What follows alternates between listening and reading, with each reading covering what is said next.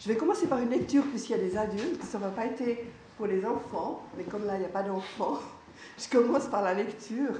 Puis après, on verra euh, les contes que vous souhaiterez entendre sur le thème du mariage. Il y a des contes traditionnels, il y a surtout un conte adapté de Bernard Clavel, enfin une légende que j'ai. Voilà.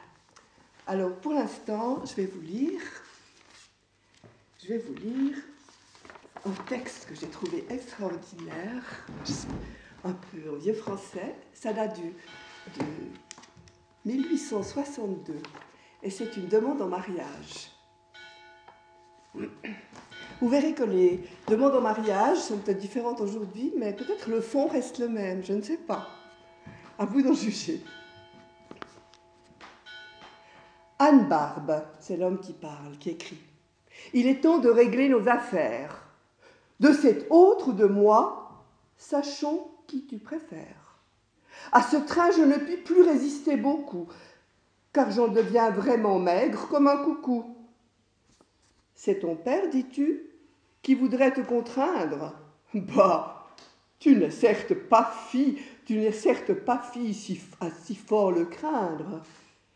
S'il raffole du vieux qu'il prétend t'imposer, ce n'est pas toi, c'est lui qui devrait l'épouser. Est-ce ma faute à moi si je t'aime, Anne Barbe? Depuis l'âge où s'est mise à me pousser la barbe, aurait-il donc fallu m'arracher les deux yeux? De peur de voir jamais ton, ton minois gracieux?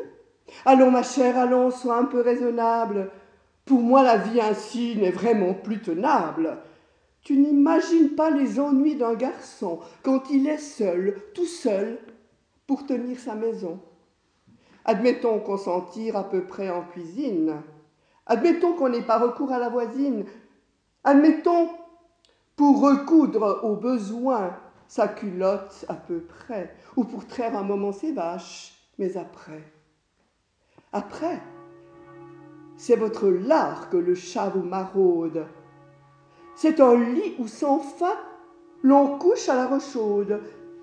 C'est la nécessité de faire un endiablant, lessive de gascon, faute de l'âge blanc. Allons, dis que tu veux être ma bonne amie. Que redouterais-tu? Ma physionomie n'est-elle pas toujours celle d'un bon enfant? Ah, qu'un seul mot de, toi me rendrait triomphant. Pour nos marmots futurs, je serais plein de zèle c'est moi qui du berceau tirerai la ficelle toute la nuit pendant que tu te reposeras. Pense déjà pour toi quel fameux débarras. Tous les matins aussi, libre à toi de te faire ta tasse de café. Le café, c'est l'affaire des femmes, je sais bien, sans compter par moments que c'est indispensable à leur tempérament. Tu verras si je suis un homme de ressources.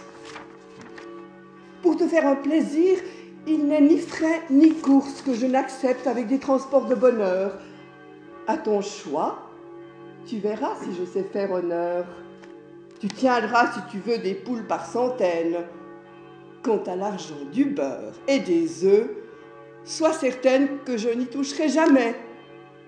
Conséquemment, tu pourras en user tout à fait librement. Les cadeaux vont tomber sur toi comme la grêle. Tu n'iras, si tu veux, par les champs qu'en ombrelle. Compare cette vie à celle qui t'attend, si tu me plantes là pour ce vieux pénitent, un vieil avare, un vieux poussif, un vieux maussade, des dents comme de vraies piquettes palissades, un crâne sans cheveux, à faire peur aux loups. C'est celui-là qui va faire un fameux jaloux. Anne Barbe, voyons, j'ai dans mes écuries six vaches et deux bœufs, j'ai des champs, des prairies, avec de grands roulons d'écus dans mon buffet. Le ménage, tu vois, sera donc bientôt fait. Dis un mot, un seul mot, et je cours aux emplettes de châles, de bonnets, de parures complètes, dans les genres les plus neufs et les plus flambants. Et dimanche prochain, nous publierons les bancs. Réponse de Madame. En vérité, mon cher, tu parles comme un livre. Je suis parfois assez d'avis qu'on me délivre des soupirs de ce vieux qui te rend furibond. Mais c'est égal, les vieux ont parfois du bon. Un homme à tête chauve en est plus respectable, sans compter qu'il jouit d'un mérite notable. Avec lui, pas moyen de se prendre aux cheveux. Et c'est précisément aussi ce que je veux. D'avance, un mari jeune est toujours à l'entendre tout ce qu'on pourra voir de plus doux, de plus tendre. Puis ensuite, il devient d'un tout autre acabit. C'est au porté qu'on voit ce que vaut un habit. Quand la lune de miel est une fois passée, voilà la pauvre femme à peu près délaissée. Puis arrive un troupeau de marmots polissons qui la font endéver de toutes les façons. Et pendant ce temps-là, monsieur est à l'auberge, qui fait le joli cœur, qui boit, qui se goberge. Si j'en parle d'un ton si sûr et si savant, c'est que cela se voit partout, bien trop souvent. Avec un mari vieux, rien de pareil n'arrive. L'amour auprès de vous, calme et soumis, le rive, rempli de petits soins dont on est tout surpris, et qui prouve combien il est toujours épris. Un mari vieux jamais ne dira Je t'ordonne. Non, non, au contraire, c'est lui qui veut qu'on lui pardonne. Quand on lui fait un trait ou qu'il s'est arrogé le droit de dire un mot sans être interrogé, voilà, mon cher, comment se font les bons ménages. En est-ce un de ceux-là, dit, que tu me ménages? Songe-y bien, tandis qu'il est encore temps. Parce que moi, vois-tu, j'entends et je prétends. J'entends ne pas rester toujours simple fermière. Du village, je veux devenir la première. Je veux être maîtresse. À celui qui m'aura la charge d'y pourvoir aussitôt qu'il pourra. Pour ma chambre, je veux de la tapisserie. Un papier rose et frais qui me toujours me sourit. Un beau lit en noyer avec trois matelas. Et des rideaux cossus à joyeux falbala. Je veux une commode avec un secrétaire qui de tout notre argent reste dépositaire. Puis des chaînes de paille avec un grand miroir où de la tête aux pieds l'on puisse bien se voir. Pour la noce, je veux une robe de soie qui fasse bien froufrou, qu'on marche ou qu'on s'assoit. Je veux ma montre en or et mon châle assez long pour que le coin descende au moins jusqu'au talon. À mon café, pardon de l'exigence extrême, j'entends tous les matins joindre mon pot de crème. Quant au berçage, il n'est pas besoin d'en parler. Qui fera les paquets saura bien les rouler. Enfin, je veux avoir chez moi mes raves rondes. Voilà. C'est mon idée. Et tant pis si tu grondes. Le vieux me promet, lui, tout cela sans façon. Ainsi, pour y pour y tenir, j'ai donc bien mes raisons. Vois si tu peux lutter contre la concurrence et tâcher d'obtenir de moi la préférence. Peut-être daignerai-je un jour te la donner. Sinon, ma foi, tu peux aller te promener.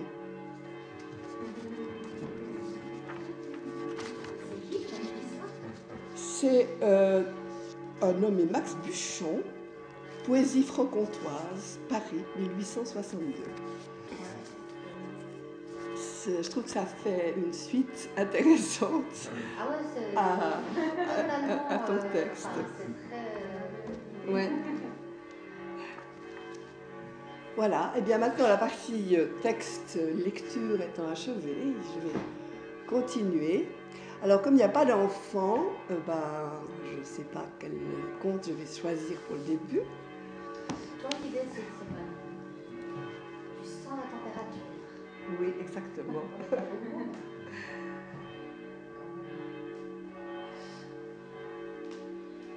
J'ai parlé de princesse, alors prince et princesse sont à l'affiche, c'est pour les grands et les petits, on peut toujours rêver. Alors je commence par la princesse sur le poids. C'était l'époque où les princesses avaient encore tout leur euh, allant et on n'épousait pas n'importe qui. Donc je, continue la lancée de, mon, de ma présentation de la demande en mariage pour voir un petit peu dans le temps comment ça se passait. Il était une fois un prince qui voulait épouser une princesse. Mais une princesse véritable. Bon, ce n'était pas les princesses qui manquaient, mais il y avait toujours quelque chose à redire. Il y avait quelque chose qui, faisait que, non, ce n'était pas une vraie princesse. Alors le prince a décidé de faire le tour du monde pour en trouver une, une véritable. Il a fait le tour du monde. Il est revenu bredouille. Il n'a pas trouvé mieux dans le monde entier. Et il est retourné dans son château avec son père et sa mère en attendant de trouver une épouse. Au soir, il faisait un temps mais épouvantable. Il pleuvait, il tenait, il ventait. Quelqu'un est venu frapper à la porte du château. Le roi est allé répondre. Oh, qu'est-ce qu'il a vu? Une princesse. En tout cas, elle se disait princesse. Elle se disait véritable princesse. Mais quelle allure elle avait? L'eau coulait dans ses cheveux. Ils entraient dans ses souliers, sortaient par la pointe des pieds. Elle avait une allure épouvantable, vraiment. Mais elle prétendait toujours être une vraie princesse. C'est ce qu'on verra, dit la reine. Alors la reine euh, lui prépara la chambre.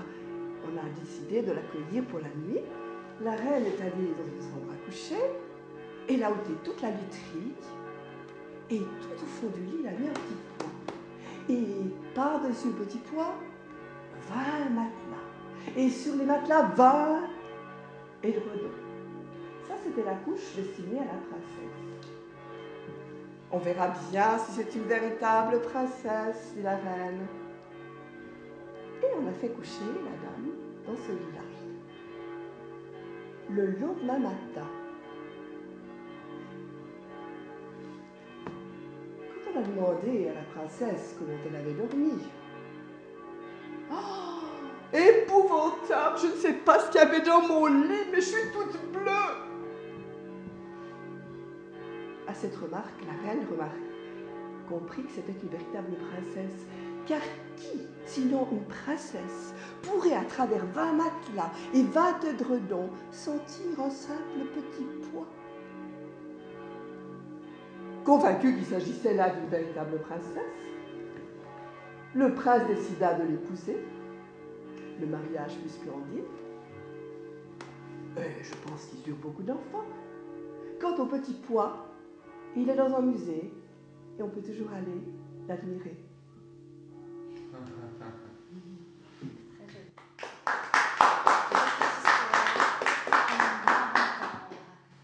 Ça, c'est quand les princes épousent les vraies princesses. Donc c'était. Je crois que le temps est un peu révolu. Et puis, les femmes sont toujours aussi délicates. Même si elles ne sont pas princesses. Il hein. faut bien accepter la chose telle qu'elle. Je vais partir au Moyen-Orient. Et là, je vais vous raconter l'histoire d'un roi qui a une fille belle comme le jour et qui aimerait lui faire épouser un prince.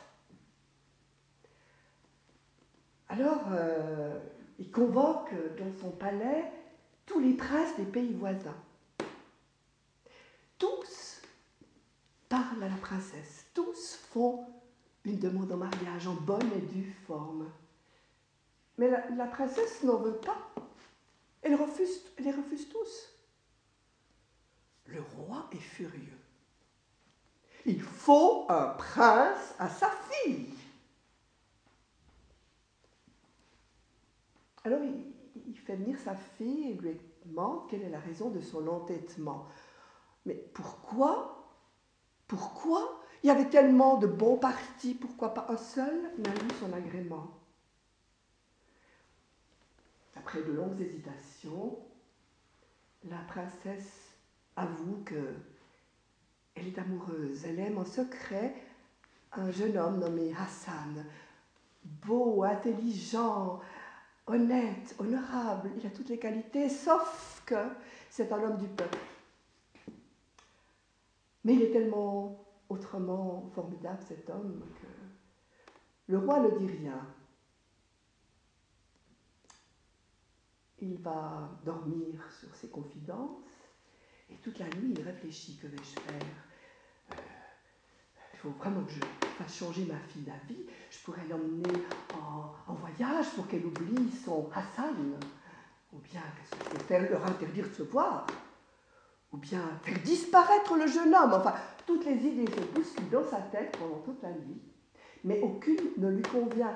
Parce que toutes ces idées-là feraient que sa fille serait fâchée contre lui et serait triste. Et ça, le roi ne veut pas, n'en veut pas. Il veut que sa fille soit heureuse, il veut garder un bon contact avec elle. Ah, il a un ministre rusé. Il fait lire son ministre. Il lui expose son problème. Pas de problème, Majesté, je vais faire en sorte que les affaires s'arrangent. Alors quoi?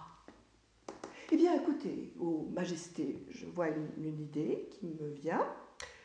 Euh, vous allez euh, faire venir le jeune homme, lui annoncer que vous savez qu'il aime votre fille et que vous allez la lui accorder à une condition. Eh bien, c'est qu'il se soumette à un petit test. Dans un bol, nous mettrons deux billets. Il faudra choisir un de ces billets. Sur l'un des billets sera marqué vie, sur l'autre mort. S'il choisit le mot vie, il pourra épouser votre fille. Ben, S'il choisit le mot mort, ben... Excellent, ministre, excellent, mais. Et s'il choisit le vie, qu'est-ce que je fais, moi? J'ai pas envie qu'il épouse ma fille. Oh, bah, pas de problème, Majesté. Vous savez, il suffit de mettre deux fois le mot mort dans le bol.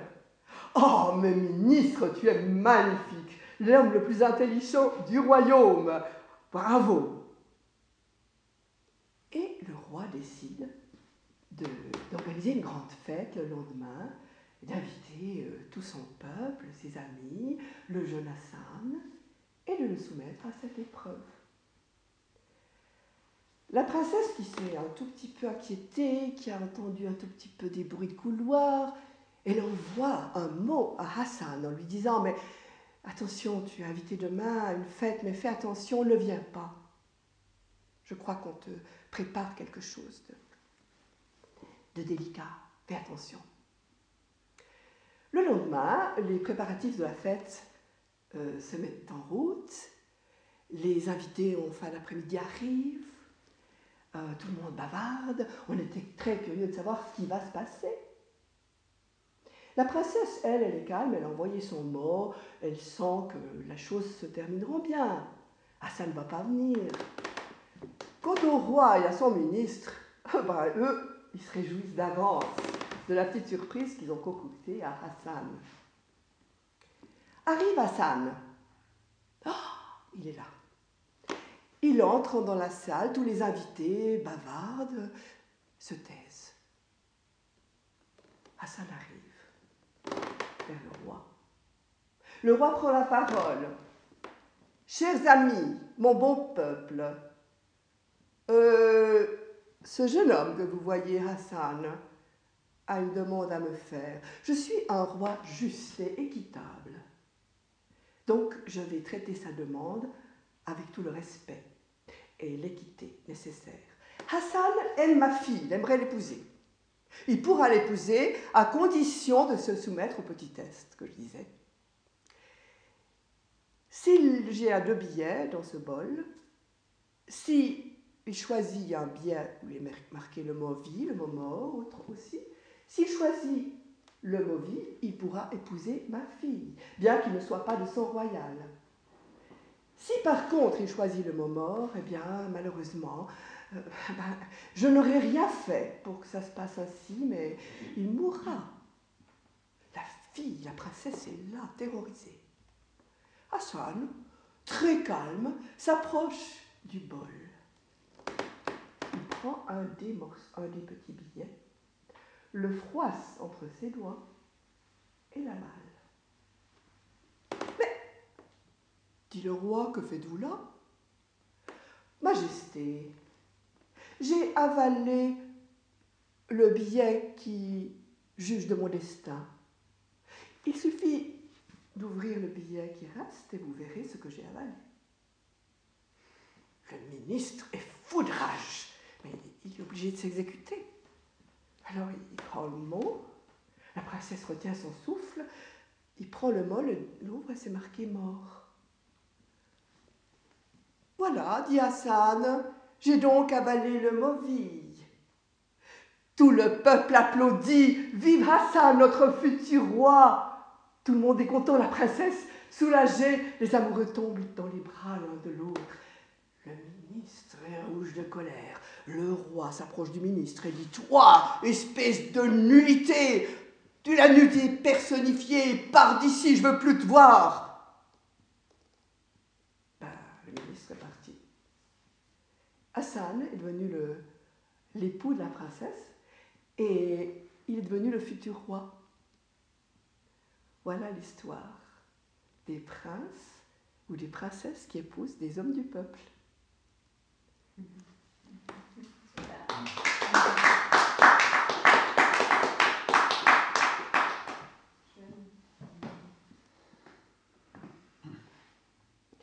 Dans les plutôt les enfantillages, je terminerai par Canel, je crois.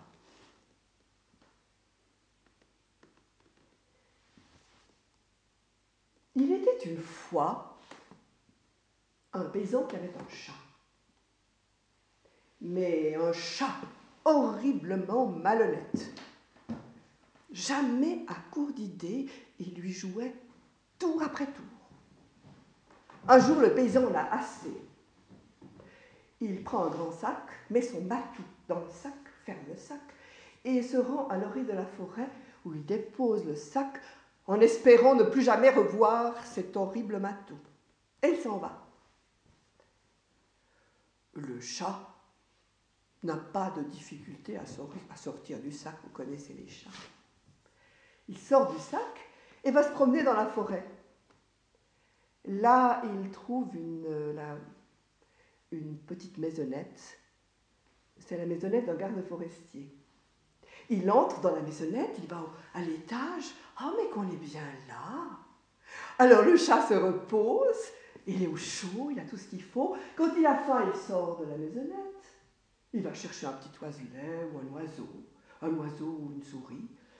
Et puis, pour se, reposer, il retourne à l'étage, il se couche, il, il digère, et voilà, le temps passe.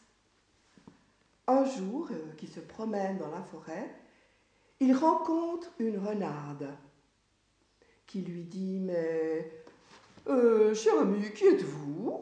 Euh, Jamais je n'ai vu pareil animal dans la forêt. Le matou répond Je suis le nouveau gouverneur de la région. C'est le tsar de toutes les Russies qui m'envoie de lointaines forêts de Sibérie. Ah oui, je ne vous connaissais pas vraiment, et c'est le moment de faire connaissance. Est-ce que vous accepteriez de venir euh, chez moi faire une petite visite? Pas de problème, dit le chat. Et il fait les honneurs du terrier de l'Arnade, qui le régale lui fait un menu, mais extraordinaire. Le chat mange et boit, il se régale. Et tout à coup, la renarde lui demande Mais euh, cher ami, es-tu euh, marié ou célibataire? Célibataire. Moi aussi, comme cela s'arrange, mais il faut qu'on se marie. Pourquoi pas? Le chat accepte. Et ils passent la soirée en bombant, ils font la fête pour célébrer leur mariage. Le lendemain matin, le chat se repose dans son nouvel appartement pendant que la renarde part faire des courses. Alors qu'elle se promène dans la forêt, elle rencontre un loup qui se met à lui faire la cour. Ah non Je suis mariée maintenant. Cesse de m'importuner. Oui, je suis mariée avec le nouveau gouverneur de la région. Le loup aimerait bien faire la connaissance de ce fameux gouverneur, mais la renarde l'en dissuade. Il n'est pas très commode, mon nouveau mari, attention. Mais pour l'amadouer, apporte-lui donc un mouton. Tu apportes le mouton tout près de mon terrier, puis file te cacher, parce que si tu voyais, sa colère serait terrible. Le loup part à la recherche d'un mouton. Et la renarde continue son chemin dans la forêt, rencontre un ours. Et l'ours lui aussi lui fait la cour. Non mais. Et à l'ours également, elle dit que c'est pas possible, qu'elle est mariée maintenant au gouverneur, etc., etc. Et l'ours aimerait tellement connaître ce gouverneur. Mais attention, euh, d'accord, mon mari n'est pas commode, euh, il faudrait que tu l'apportes un bœuf. Et après tu files te cacher, tu mets ça devant mon terrier, tu files te cacher. D'accord? D'accord, dit, dit l'ours, et part à la recherche d'un bœuf. Quelques heures plus tard, le loup et l'ours se retrouvent dans un clairière tout près du terrier de la renarde. Passe un petit lièvre. T'es donc, petit lièvre, longues oreilles, dit l'ours. Tu sais pas où loge la renarde?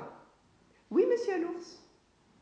Eh bien, va lui dire que le loup et, moi-même, l'ours, nous sommes là avec euh, un bœuf et un mouton à remettre l'hommage à son mari. D'accord. Le petit lièvre part.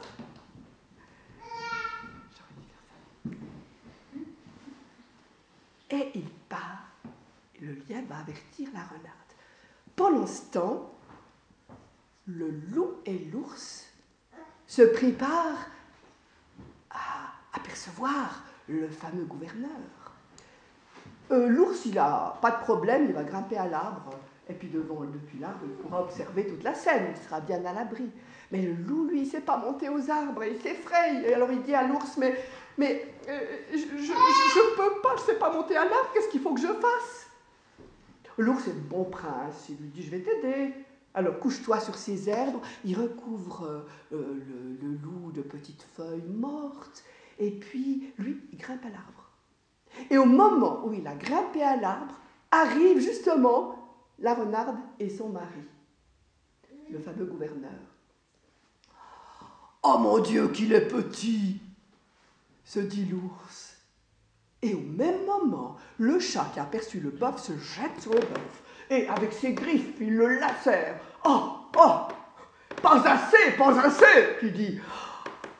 L'ours dit, mais dis donc, il a de l'appétit celui-là. S'il nous voit, on va passer un mauvais quart d'heure. À ce moment-là, le loup qui est caché sous les feuilles mortes se dit Voyons un petit peu la gueule de ce. la tête de ce fameux gouverneur. Il bouge un petit peu les herbes et les feuilles pour l'apercevoir. Et le chat, qui entend du bruit, croit que c'est une souris. Alors il saute sur l'endroit d'où vient le bruit. Le loup détale, mais à toute allure. Le chat a eu très peur. Et il a eu si peur qu'il saute dans l'arbre. Il saute dans l'arbre où se trouve l'ours. Et l'ours, qui se croit découvert, saute de l'arbre et détale à son tour. Et la renarde qui est là, qui dit Gare à vous, qu'est-ce que vous allez prendre? Et c'est ainsi que tout l'hiver, le chat et la renarde eurent assez de viande pour se nourrir. Et je peux vous dire que leur réputation a fait que par la suite, ils n'ont jamais manqué de rien.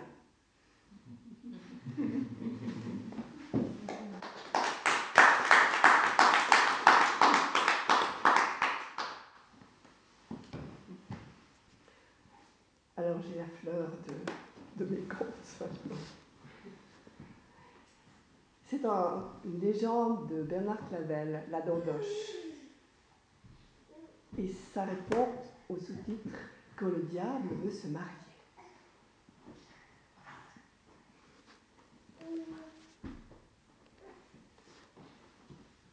Satan commençait à prendre de l'âge. Il se sentait toujours mieux de sa forme mais il en avait assez de courir le monde et d'être toujours seul. À cause de sa mauvaise réputation, tout le monde le fuyait. Et quand il voulait entrer dans une auberge, par exemple, ben c'est là qu'il avait le plus de peine à vivre seul, parce qu'il n'avait plus l'occasion de manger les petits plats. Il entrait à l'auberge et on lui disait c'est complet. Ou bien on lui disait le personnel est en grève. Alors le diable, en avait assez de manger de la cendre et des braises, ben, il décida de se marier. Il commença par faire le tour des femmes du monde entier. Et surtout, il voulait connaître leur capacité à tenir un ménage.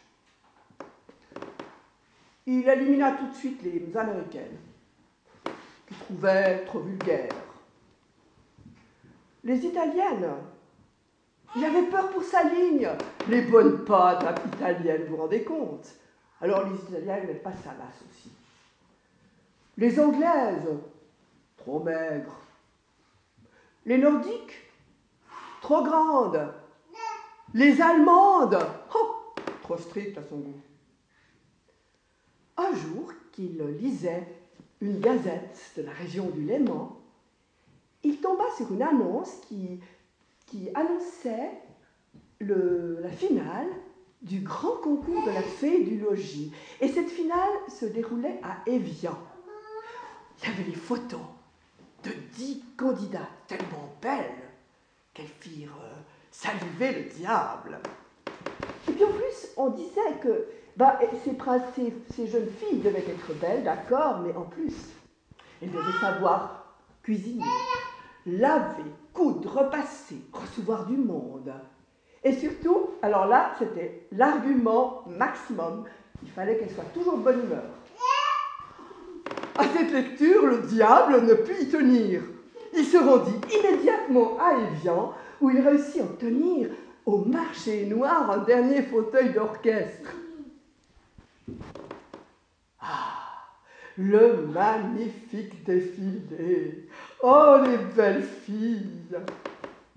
Du premier coup d'œil, le diable en remarqua une, une, vraiment, la femme de sa vie. Elle était blonde, elle avait des yeux bleus comme les eaux du Léman à, l'heure du petit déjeuner. Elle était d'une grâce et d'une souplesse. Et en plus, elle avait obtenu toutes les bonnes, les meilleures notes au concours.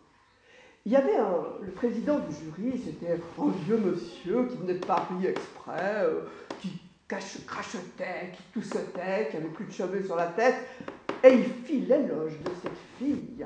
Et il parla des bons petits plats qu'elle confectionnait avec un tel, un tel amour et que les 600 invités présents se mirent à mâchouiller comme des ruminants. Le diable avait trouvé sa dulcinée. C'était elle qu'il voulait épouser. Mais il dut se retenir pour pas sauter sur la scène et dire J'épouse, j'épouse Bien, lui a pris, parce que juste après, on a annoncé au micro que Geneviève, c'était le nom de la jeune fille, était fiancée, qu'elle allait se marier dans l'année. Oh Colère du diable Ça ne se passera pas comme ça Et il est parti de l'assemblée comme ça.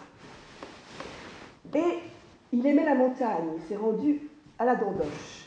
Et tout en haut de la Dandoche, à une centaine de mètres du sommet, il y avait une petite grotte dans laquelle il se trouvait régulièrement quand il faisait son tour du monde.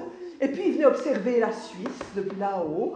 Et puis euh, il venait chercher les âmes en perdition. Puis on avait en, en vous voyez, tous ces gens qui font de l'argent, tous ces millionnaires. Alors depuis la grotte, le diable observait l'Helvétie pour trouver quelques âmes à récupérer. Eh bien, ce soir-là, il n'avait pas envie de regarder les sorties de casino, les sorties de banque. Non, il était là, il voulait méditer, il voulait retrouver son calme. Parce que là aussi, je ne vous ai pas dit, mais le diable, ils aiment la nature. On ne peut pas imaginer ça, mais il aime la nature, le diable. Et bon, il regarde souvent les cendres, les, les torrents de lave qui coulent des enfers, d'accord Mais il aime le lac, il aime se plonger son regard sur ce lac si paisible de l'aimant. Mais ce soir-là, Impossible. Le diable n'arrivait pas à méditer et à regarder calmement les eaux, les eaux du Léman. Non. Il était en colère, il dit comment? Un fiancé C'est pas possible Un fiancé C'est moi un, vigneron ivrogne ou bien un vulgaire pêcheur de, de perches, je ne sais pas. Ah Et il ruminait tellement qu'il a dû s'avouer une chose, c'est qu'il était amoureux. Il était amoureux. Et je peux vous dire, quand le diable tombe amoureux, et puis surtout à l'âge qu'il avait, c'est jamais facile. Alors le diable, qui a quand même une qualité, il tient bon, il lâche pas ses proies, il a décidé que ce soir-là, cette fille sera dans mon lit. Il a mis sa cape, pris sa fourche, et il est descendu tout droit à Saint-Gingolf. C'est le petit village où habitait Geneviève. Et il n'a pas eu peine à s'y retrouver. C'était un petit village à l'époque. Et il a vu une fenêtre ouverte avec un petit mouchoir qui pendait. C'était la maison de Geneviève. Il a grimpé dans la maison et il a vu effectivement dans le salon Geneviève couchée nonchalamment sur un petit lit. La tête, euh, il, ne voyait pas la fenêtre. Le diable est entré dans la chambre et euh, Geneviève lui a dit d'une voix langoureuse Oh, mon ami, vous êtes bien un peu tôt. Le diable a su que c'était en ordre. il s'est approché de Geneviève, il l'a mis sa main sur sa bouche et sur ses yeux, il l'a attrapé, il l'a enveloppé dans sa cape, l'a mis sous son bras et est ressorti par le même chemin. Et reparti en direction de la Dordoche. Bon, je vous ai dit, Saint-Gingolf était un petit village à l'époque, tout petit. Les gens savaient très bien ce qui se passait. Ben, il y avait quatre personnes qui avaient vu un bonhomme entrer, un long maigre, qui fumait comme une soupe. Et ils l'ont vu entrer avec une cape. Et puis trois autres personnages ont vu un personnage identique, euh, long maigre fumant comme une soupe, avec sous le bras une cape et quelque chose qui gigotait. Une heure après, les gendarmes avaient établi l'histoire. C'était effectivement la même personne qui était rentrée, sortie du village. Les parents étaient catastrophés, le fiancé également. Le lendemain matin, une voix s'écrie dans le village Regardez Il y a quelqu'un dans le trou du diable on appelait le trou du diable cette fameuse caverne dont je vous ai parlé, où le diable allait se recueillir régulièrement. les gens de Saint-Gingolf le savaient, il n'y avait pas de problème avec ça. Mais cette fois, c'était autre chose. Il y avait que, ben, il y avait Geneviève. Ça concernait leur village. Alors les policiers, ils ont immédiatement abandonné l'affaire. Ils avaient plein de choses à faire, des affaires beaucoup plus importantes. Non, non, non, non, non, ça n'en touche pas.